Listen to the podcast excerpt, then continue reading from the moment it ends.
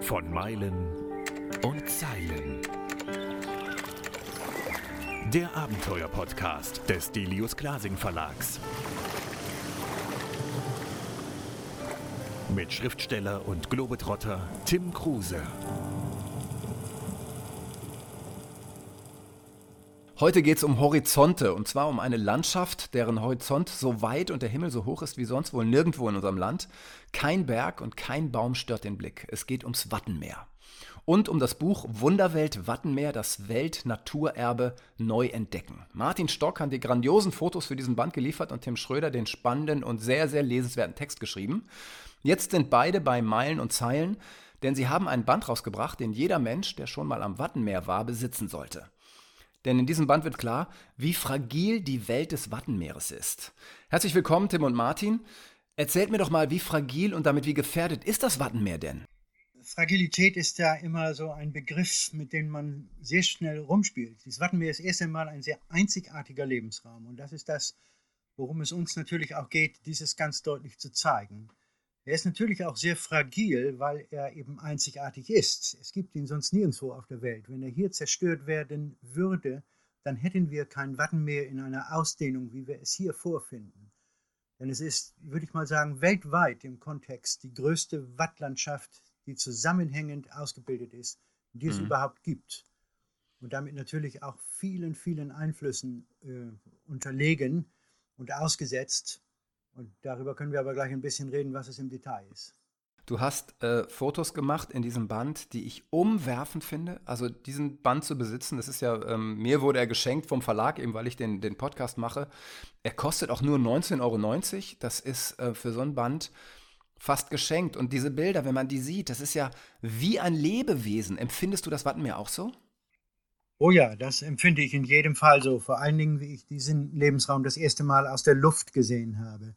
Ich kannte ihn vorher schon sehr, sehr genau aus der Bodenperspektive. Ich bin im Watt rumgekrochen, habe mir kleinste Tierchen angeguckt, aber den wirklichen Überblick und das Verständnis von diesem Lebensraum habe ich wirklich erst bekommen, wie ich das Ganze aus der Luft gesehen habe. Mhm. Und dann merkt man, dass es ein riesengroßes, ja, ein riesengroßer Leberaum oder ein, eine große Lebenswelt ist, wo alles ineinander fließt. Tim, du hast die Worte dazu geschrieben. Äh, du bist Wissenschaftsjournalist und Wissenschaftler ja auch. Was bedeutet das Wattenmeer denn für dich? Bist du genauso ein Experte oder, oder bist du sozusagen nur mit draufgestoßen, weil du Martin kanntest oder wie ist da der Ablauf gewesen? Es war ein Zufall. Ich hatte im vergangenen Jahr ein, zwei Geschichten über das Wattenmeer geschrieben ähm, für Zeitschriften und hatte da mit Martin als ähm, einem Menschen, der heute noch professionell sich mit dem Watt befasst, Kontakt und Martin fragte mich dann und wir haben dann durch Zufall festgestellt, dass wir im selben Verein bei der Schutzstation Wattenmeer Zivildienst gemacht haben. Hm. Martin mal locker zehn Jahre vor mir, aber das ist egal. Und Schutzstation Wattenmeer, das, äh, also alle, die mal da gewesen sind als Zivis, die, die packt es ein Leben lang. Also das äh, ist natürlich auch so eine Zeit als Jugendlicher, wo man den Zivildienst ableistet, wo einen Dinge wirklich tief berühren, einfach vom Alter her. Mhm. Und das lässt dann nicht mehr los. Ich denke, das gilt auch für Martin natürlich genauso. Und ähm, insofern habe ich viele, viele Monate im Wattmeer intensiv verbracht, wie Martin auch und wie alle anderen Civis bei Schutzstation Wattmeer ewig viele Wattführungen gemacht, vogelkundliche Exkursionen, botanische Wanderungen durch die Salzwiesen mit den Urlaubern. Und ähm, diese ganze Stimmung kriegt man intensiv mit, wenn man so lange, viele, viele Monate, über ein Jahr oder noch länger als Civi da gewesen ist. Das brennt sich ein und ich glaube und ich hoffe, dass viel von dieser Liebe und von diesen Gefühlen in dieses Buch und in die Texte geflossen ist. Ja, absolut. Also man, man spürt dass Ihr liebt diese Gegend da oben, diese, ähm, das ist ja so einzigartig und es ist ja nicht umsonst auch Weltnaturerbe geworden. Wie empfindet ihr die Veränderung des Wattenmeers, seitdem ihr es kennt, seitdem ihr Zivis wart bis heute? Die Veränderungen sieht man natürlich, äh, wenn man sich an den Deich stellt, tagtäglich. Das äh, Markante ist ja einfach Ebbe und Flut. Mhm.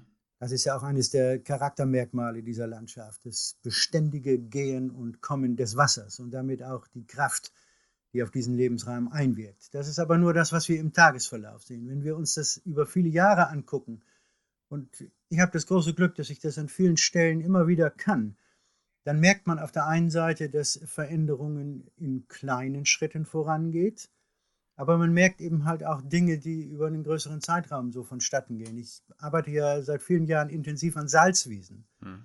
und erforsche diese und auch deren Größe und deren Wachstum. Und da haben wir zum Beispiel gemerkt, dass dort riesige Flächen einfach dazugekommen sind. Ganz natürlich, auf ganz natürliche Art und Weise. Hm. Auf der anderen Seite erlebe ich natürlich auch, dass bestimmte Strandbereiche immer häufiger und immer mehr von verschiedenen Gruppen genutzt werden. Ursprünglich ist es ja ein Lebensraum für äh, Strandbrüter wie Seeregenpfeifer, Sandregenpfeifer oder Zwergseeschwalbe. Aber natürlich ist so ein Weltnaturerbe Wattenmeer auch eine Destination für den Tourismus und dieser Lebensraum muss dann plötzlich von beiden, nämlich den, den Touristen und den Brutvögeln, geteilt werden. Und diese Veränderung sieht, spürt man schon deutlich, denn viele dieser Arten haben einfach darunter zu leiden, dass bestimmte Lebensräume heute blockiert sind durch den Tourismus. Mhm. Im Moment haben wir ja so eine Situation durch Corona, dass wir wirklich beobachten können, dass durch das Fehlen der Menschen an bestimmten Stellen wir schon Veränderungen feststellen können. Mhm. Gravierend? Ja, das kann man natürlich jetzt noch nicht sagen, ob sie gravierend sind. Also ich habe es persönlich schon mal erlebt, dass man einfach, wenn man mal an Strandabschnitte kommt, wo nicht so häufig Touristen sind, dass dann plötzlich neben einem ein Seehund auf, hm. äh, aus der See auftaucht und sich an, den, an Land legt, um dort zu rasten.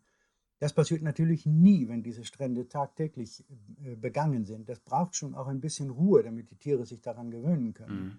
Und bei den Brutvögeln sind wir jetzt ja in so einer Zeit, wir vermuten ja alle mal, dass diese Ausgangssperre noch mal ein bisschen weitergehen wird dass dann gerade jetzt in der Ansiedlungsphase viele Vögel dort in den Primärdünen und an den Stränden einfach beginnen zu siedeln. Und das ist unsere Aufgabe, dann für ihren nötigen Schutz zu sorgen.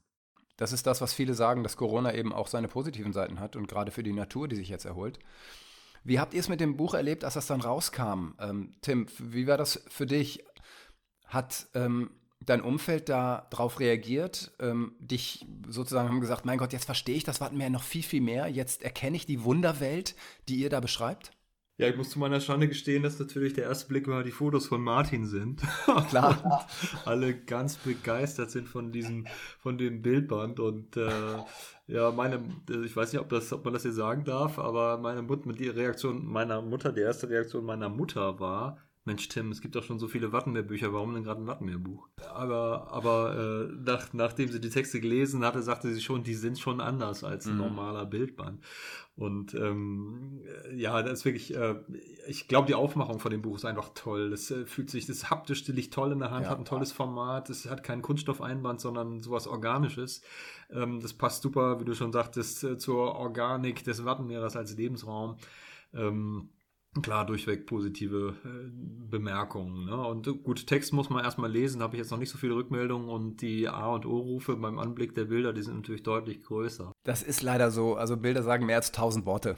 Muss da einfach mal reinspringen. Ich finde, diese ganzen Bilder wären nichts ohne diese tollen Worte, die Tim gefunden hat. Sehe ich auch so. Um dort äh, Inhalte wirklich äh, aufzuschreiben und zwar so spannend aufzuschreiben, dass man wirklich auch Lust hat diese Texte, die ja wirklich sowohl kurzweilig sind auf der einen Seite und von einer unglaublichen Informationsfülle, dass es einfach Spaß macht, darin zu lesen. Genau. Es ist wirklich eine Kombination, die wir da hingekriegt haben, die sehr besonders ist. Finde ich auch. Und dann sehe ich ein Bild der Seeanemone, erkenne sie, weiß natürlich was drüber und dann erzählt Tim mir eben die ganze Geschichte zu diesem Lebewesen und was es für das Wattenmeer bedeutet. Und ja, das ist spannend und das ist sehr, sehr lesenswert. Und ich gratuliere euch zu dem Buch und frage mich aber trotzdem, wie ihr beiden denn dann zusammengekommen seid. Wie läuft denn das rein praktisch? Also ihr habt dann irgendwann wahrscheinlich den Verlag gehabt, der hat gesagt, machen wir. Und dann?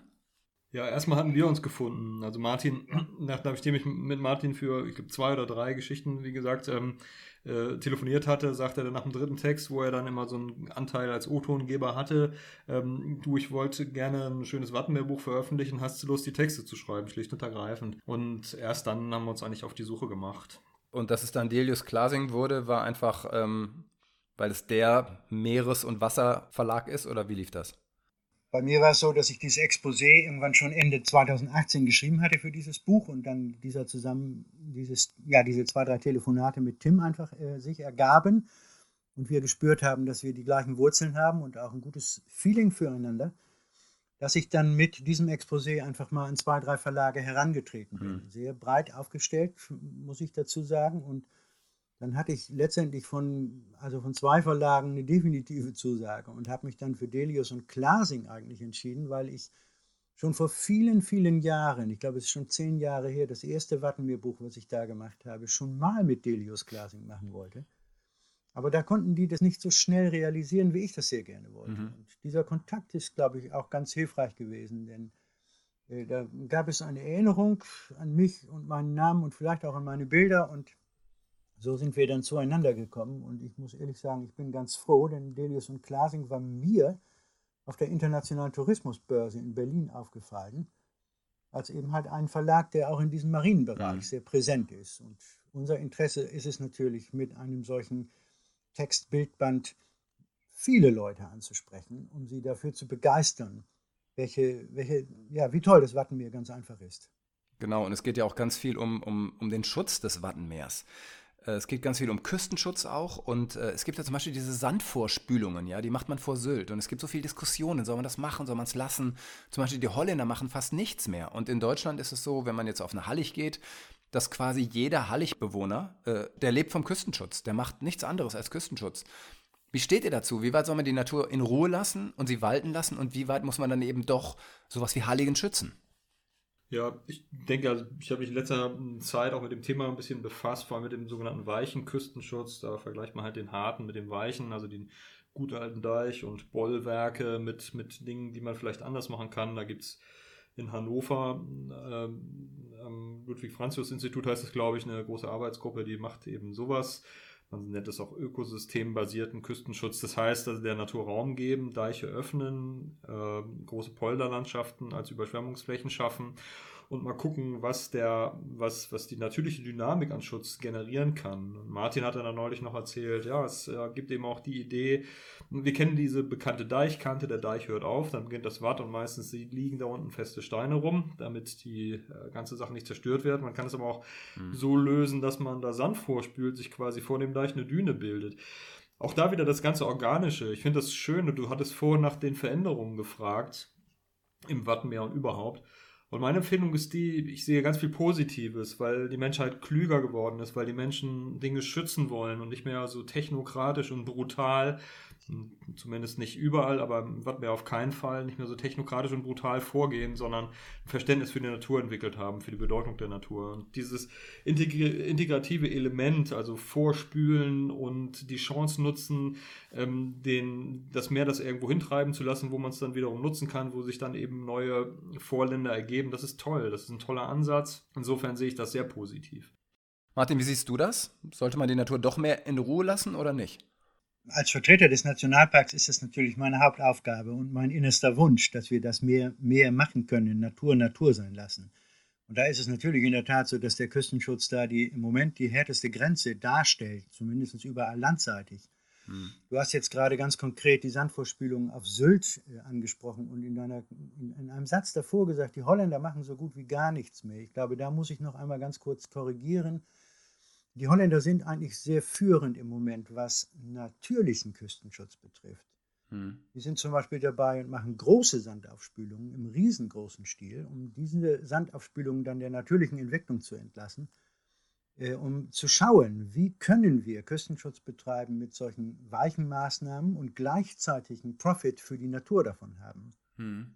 Und insofern kann man auch sagen, dass selbst, selbst die Sandvorspülungen vor Sylt die ja seit vielen, vielen Jahren gemacht werden und einen, ja, eine große Veränderung bewirken, dass wir die eigentlich als positiv ansehen können. Denn neuere Untersuchungen haben gezeigt, dass ein Großteil dieses Sandes, der da vorgespült wird, es wird ja lange nicht alles auf den Strand gespült, sondern vieles mhm. auch schon unter Wasser in einer großen Barre aufgebaut, dass die Naturkräfte dieses einfach verteilen und die Natur weiß am besten, wo das grobe Sandkorn hin, hin muss und wo das feine Sandkorn hin muss. Insofern sind diese Ansätze, und ich denke mal, das ist bei uns im schleswig-holsteinischen Wattenmeer sicherlich erst einmal ein Beginn äh, von einem weichen äh, Küstenschutz, sehr positiv.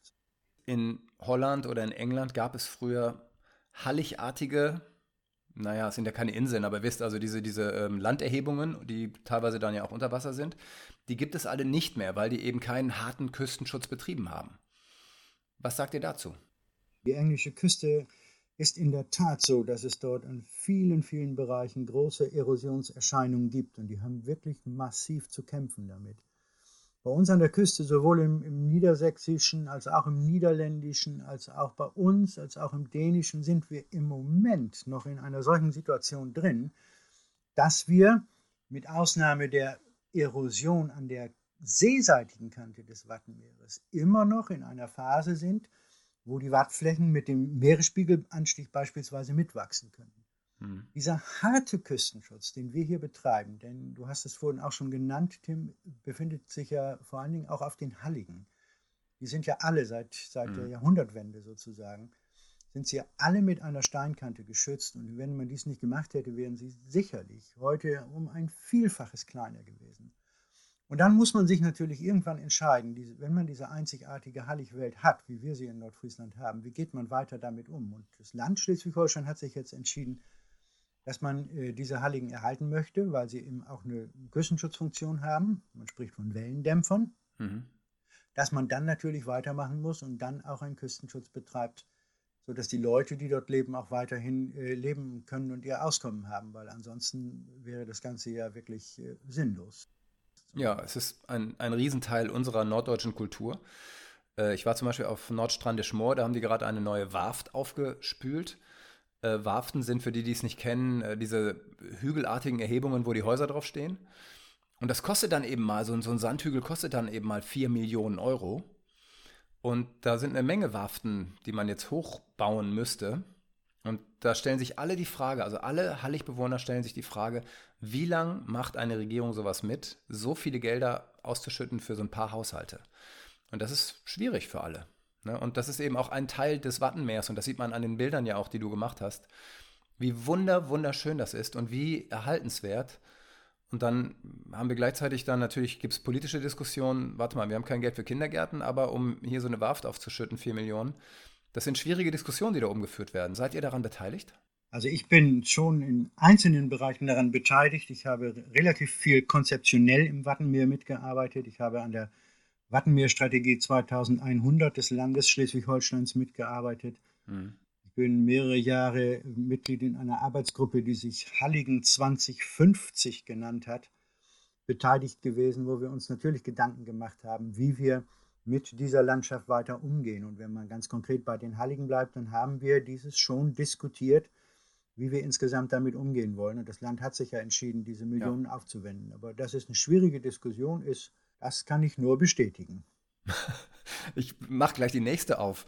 Ähm, ich habe euch erzählt, ich arbeite auch für ZDF als Journalist und hatte letztes Jahr ähm, einen Beitrag gemacht über das Seehundschießen und Seehundsterben auf Sylt.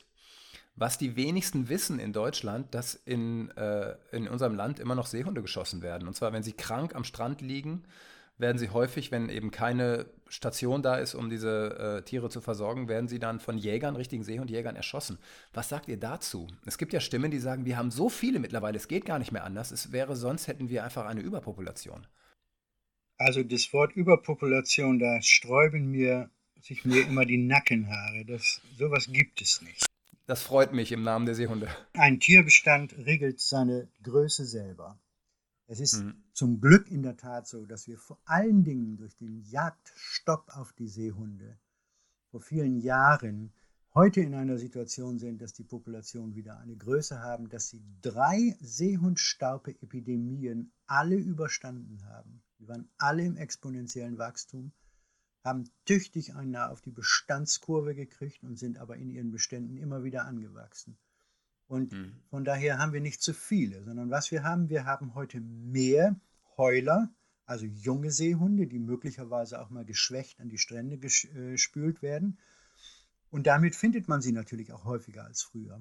Mhm. Und wenn dann der Seehundsjäger an solchen Stränden wie beispielsweise auf Sylt oder Amrum ein solches Tier vorfindet und entscheidet, dass es nicht mehr lebensfähig ist, um wieder ausgewildert zu werden, weil das ist das erste Ziel, dann bekommt ein solches Tier den Gnadenschuss und das ist auch vertretbar. Mhm. An anderen Stränden, beispielsweise auf der Insel Trieschen oder auf den großen Außensenden, wo natürlich genauso diese jungen Seehunde angespült werden, oder auch mal ein Alttier, da dürfen die natürlicherweise sterben und auch natürlicherweise vergehen.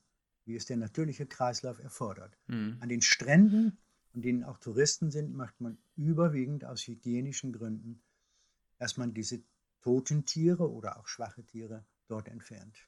Ja, was sicherlich auch korrekt ist. Man kann da die toten Tiere nicht rumliegen lassen.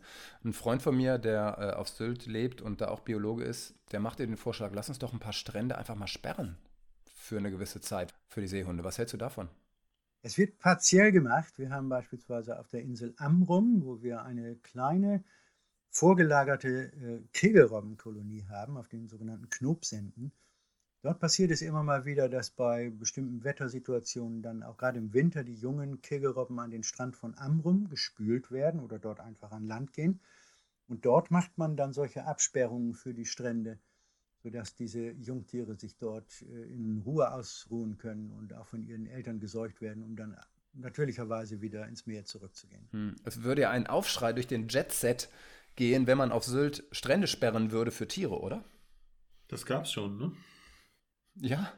Für die Kegelrobben in Hörnum, ne? Ich weiß nicht, ob das heute noch so ist, Martin. Ja, das ist genau, ich meine, Hörnum, die Hörnumer Odde und die Amrumer, also ja, die Hörnumer Odde und die Amrumer Odde liegen sich ja sozusagen gegenüber und die Kegelrobben und Seehunde entscheiden sich mal für diesen und mal für jenen Strand. Also auch auf Sylt hat es das schon gegeben. Und das ganz Entscheidende ist, dass man dort eine gute Aufklärungsarbeit leistet. Und das ist wiederum die Schutzstation, die das dort macht, äh, auf Sylt. Und äh, in, äh, auf Amrum ist es ein anderer Naturschutzverein, der, der dort dann diese Strände sperrt und Aufklärungsarbeit leistet und die Leute darüber informiert, warum das gemacht wird. Mhm. Ich glaube, es ist hyper wichtig, dass die Leute einfach auch verstehen, warum man bestimmte Einschränkungen hat. Und dann klappt das selbst auf Sylt. Ja, ähm, genau das erleben wir ja gerade in Corona. Wenn das vernünftig kommuniziert wird, können wir mit Einschränkungen leben, die wir uns vorher nicht vorgestellt hätten. Das gleiche gilt ja auch fürs Wattenmeer. Wir haben zum Beispiel im Wattenmeer auch die Problematik, die beschreibt ihr auch gut, der Globalisierung. Also es werden ständig fremde Arten eingeschleppt. Ja, zum Beispiel die pazifische Auster, die dann sich fast unkontrolliert, weil sie keine Feinde hat, ausbreitet. Wie gefährlich ist das? Weil die Globalisierung ja immer weiter voranschreitet. Dieses Thema wird ja auch Bio-Invasion genannt. Klingt alles sehr kriegerisch in den Medien und dann ist sowieso, dass die fremde Art kommt ins eigene Revier und das klingt alles furchtbar gruselig. Das muss es nicht unbedingt sein. Also in dem Buch, da stellen wir auch ein paar Beispiele vor, die Tiere durchaus Gutes tun, die da neu reinkommen, weil sie bestimmte Funktionen erfüllen, die, die, die das Wattenmeer nicht mehr erfüllen kann, weil andere Arten fehlen. Ja, zum Beispiel ein, eine Tangart, der japanische Bärentang, der mhm. ist jetzt ein guter Unterschlupf für Fische, Fischlarven und so weiter. Wovor man Angst hat, ist, ist eine Art, die sich so richtig durchsetzt, die massiv andere Tiere auffrisst oder die den Lebensraum komplett umbaut. Das hatte man eigentlich befürchtet bei der pazifischen Auster, die sich durch aus der Muschelzucht in, in Holland angepflanzt in den 60er Jahren irgendwie.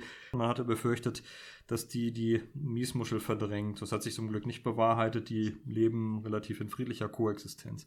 Also es kommt darauf an, es ist lange nicht so schlimm, aber man hat wirklich Angst, das ist auch berechtigt. Viele Beispiele weltweit gibt es dafür, dass eine Art plötzlich richtig aufräumt. Da, also aus der Karibik ist ein Fisch bekannt, ähm, ein, Feuerf ein Feuerfisch, der aus, aus Asien kommt und der frisst da die ganze Karibik leer. Es ist richtig schlimm.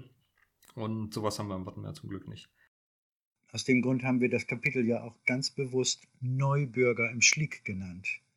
Und möglichst wertfrei, ne? Möglichst wertfrei. Ja, ist ähm, gut gewählt. Also auch wieder guter Text zu guten Fotos, muss man sagen.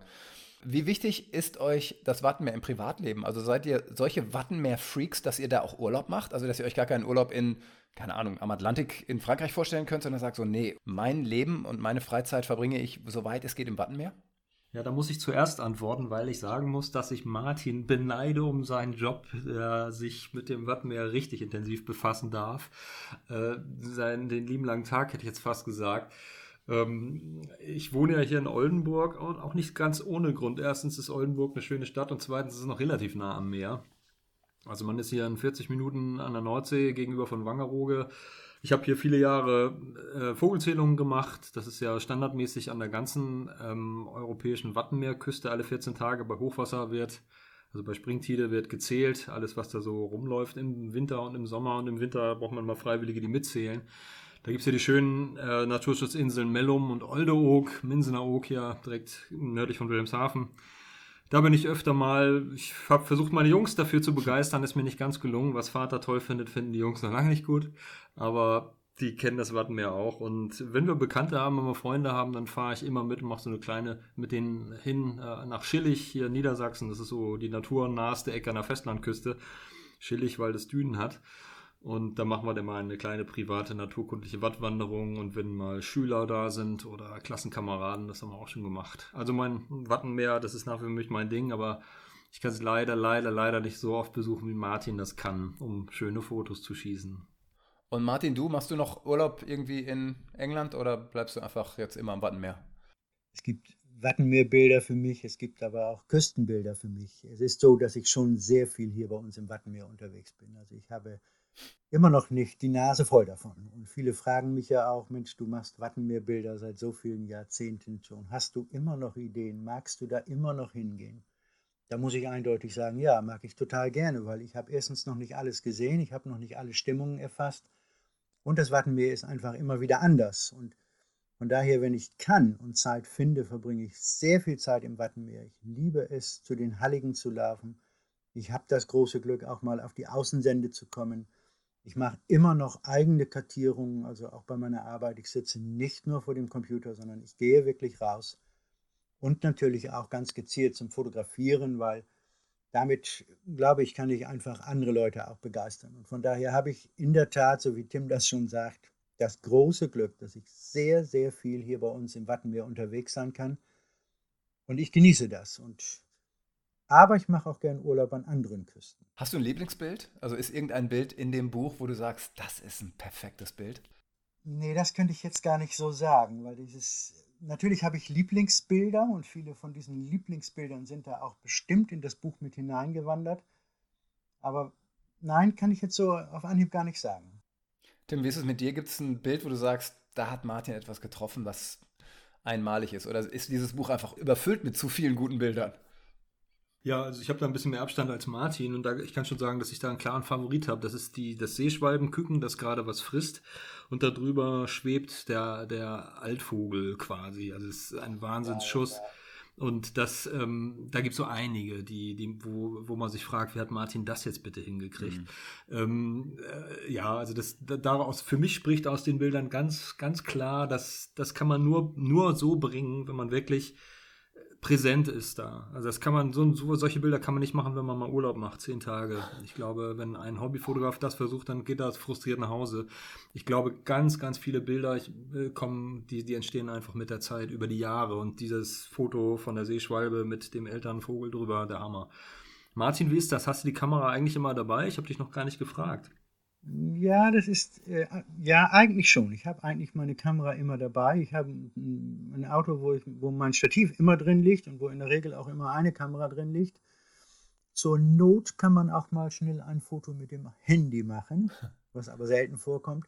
Aber wenn ich rausgehe, wenn ich weiß, ich bin heute draußen im Wattenmeer, dann habe ich in jedem Fall die Kameraausrüstung dabei. Und dann schleppe ich auch manchmal ein bisschen mehr mit, dann man weiß ja nie genau, was für eine Situation, was für eine Lichtsituation gerade kommt, was für ein Tier gerade dort zu beobachten ist.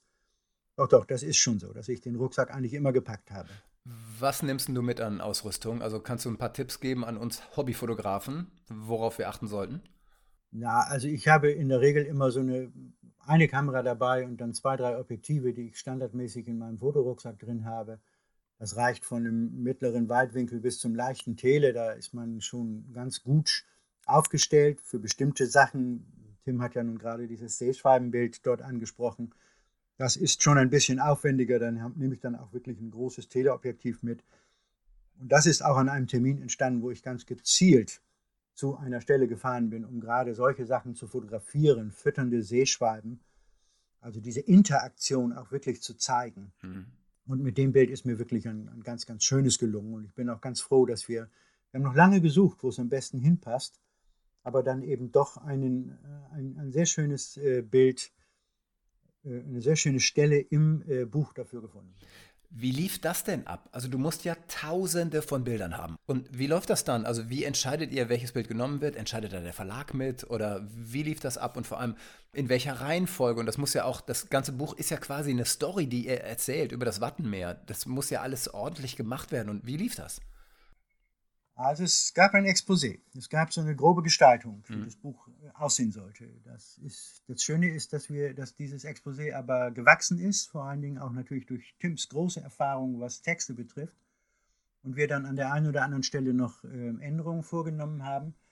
Und zu den, zu den einzelnen Kapiteln habe ich dann einen Vorschlag von Bildern gemacht, wo sowohl der Verlag eine Auswahl mitgetroffen hat, als letztendlich natürlich dann auch ich oder auch das Tim sagte, Mensch, dieses Bild muss da unbedingt mit rein. Zum Beispiel dieses Seeschwalbenbild. Wir hatten keinen ganz guten Platz und haben dann aber sozusagen interaktiv äh, geguckt, dass wir die besten Bilder finden, um diese Story zu ergänzen. Es gibt noch eins, was äh, ich noch einfach sehr gerne erwähnen möchte, das ist in dem Kapitel über die, über die Austern beispielsweise mit drin, äh, wo wir wo der Verlag ein Bild ausgesucht hatte von einem, einem fischenden Miesmuschelkutter. Und ich habe einfach gesagt, ich möchte dieses, ist mir mhm. zu technisch, dieses Bild. Ich möchte dies nicht drin haben. Es ist mir zu direkt.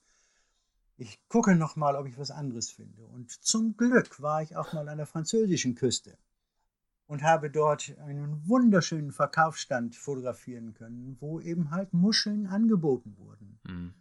Und dann reicht es vollkommen aus, mit diesem Bild die Geschichte zu erzählen, welche Bedeutung solche Muscheln einfach haben. Und ich glaube, Tim hat sich letztendlich auch sehr darüber gefreut, dass wir das Bild noch gefunden haben. Oder? In der Tat, ja. Das, das andere war völlig technisch und viel aus dem Rahmen und war auch wirklich zu direkt, also Kutter, Bums. Und ähm, das Bild, das Martin gerade erwähnt hat, ist echt schön, das ist richtig schön französisch mit französischer Schrift und so weiter. Das, das kommt von hinten durch die Brust, das ist wirklich prima. Wie war es, als das Buch rauskam und ihr es zum ersten Mal in der Hand hattet? Ja, schönes Gefühl, ne? Ist es vergleichbar äh, fast wie ein Kind? Nein. Ja, schon Geburtstag so ein bisschen, doch, doch. Es war bei mir eine ganz besondere Situation, wie das Buch herauskam, war ich gerade äh, in Island mit einem Freund zum Fotografieren. Und ich wusste, wann das Buch erscheint und es war ja auch schon angekündigt und das ist ja wirklich, wirklich Anfang März auch ausgeliefert worden. Und meine Frau hat dann mit dem Handy das Buch ausgepackt, hat das Buch auch ausgepackt, ist alles wunderschön gefilmt, da drin geblättert und mir dieses kleine Video nach Island geschickt. Und ich habe bei minus 10 Grad in unserem VW-Bus, mit dem wir da unterwegs waren, mit meinem Freund, mir dieses Buch dort in der Ferne, in der Kühle von Island angeguckt und war natürlich total froh, aber ein richtig gutes Gefühl hatte ich natürlich dann erst, wie ich es zu Hause in aller Ruhe mir angucken konnte. Und Tim hat es am Anfang schon beschrieben, es passt einfach alles. Es ist nicht in Plastik eingeschweißt. Ja. Es hat eine tolle Haptik. Es ist wunderschön gestaltet. Es ist ja auch ein Stück weit außergewöhnlich gestaltet. Also ich habe noch nie so ein Inhaltsverzeichnis gesehen wie dieses, ja. was wir haben. Was ja quasi wie eine Matrix aussieht. Und ja, alles das macht neugierig, finde ich. Und es ist auch eine schöne Zusammenarbeit mit dem Verlag gewesen kann man nicht anders sagen. Ist gelungen. Das merkt man. Ich danke euch sehr. Ich will noch einmal kurz einen Text zitieren. Die Bilder kann ich ja jetzt hier im Podcast nicht rüberbringen, aber Text hinten drauf steht noch, wo Land und Meer eins werden. Das ist so perfekt. Das ist, ähm, ja, das ist großartig. Und ich danke euch, Martin Stock, für die Fotos, Tim Schröder für den wirklich gelungenen Text. Und ihr habt ein Buch zusammen rausgebracht, worauf ihr stolz sein könnt und was jeder Leser und jeder Wattenmeer-Liebhaber und eigentlich auch jeder Norddeutsche und alle Menschen, die schon mal hier oben an der Küste waren, auf jeden Fall in seinem Bücherschrank stehen haben sollte. Vielen, vielen Dank euch beiden. Gerne. Sehr, sehr gerne. Das war von Meilen und Zeilen. Der Abenteuer-Podcast des Delius Glasing Verlags. Mit Schriftsteller und Globetrotter Tim Kruse.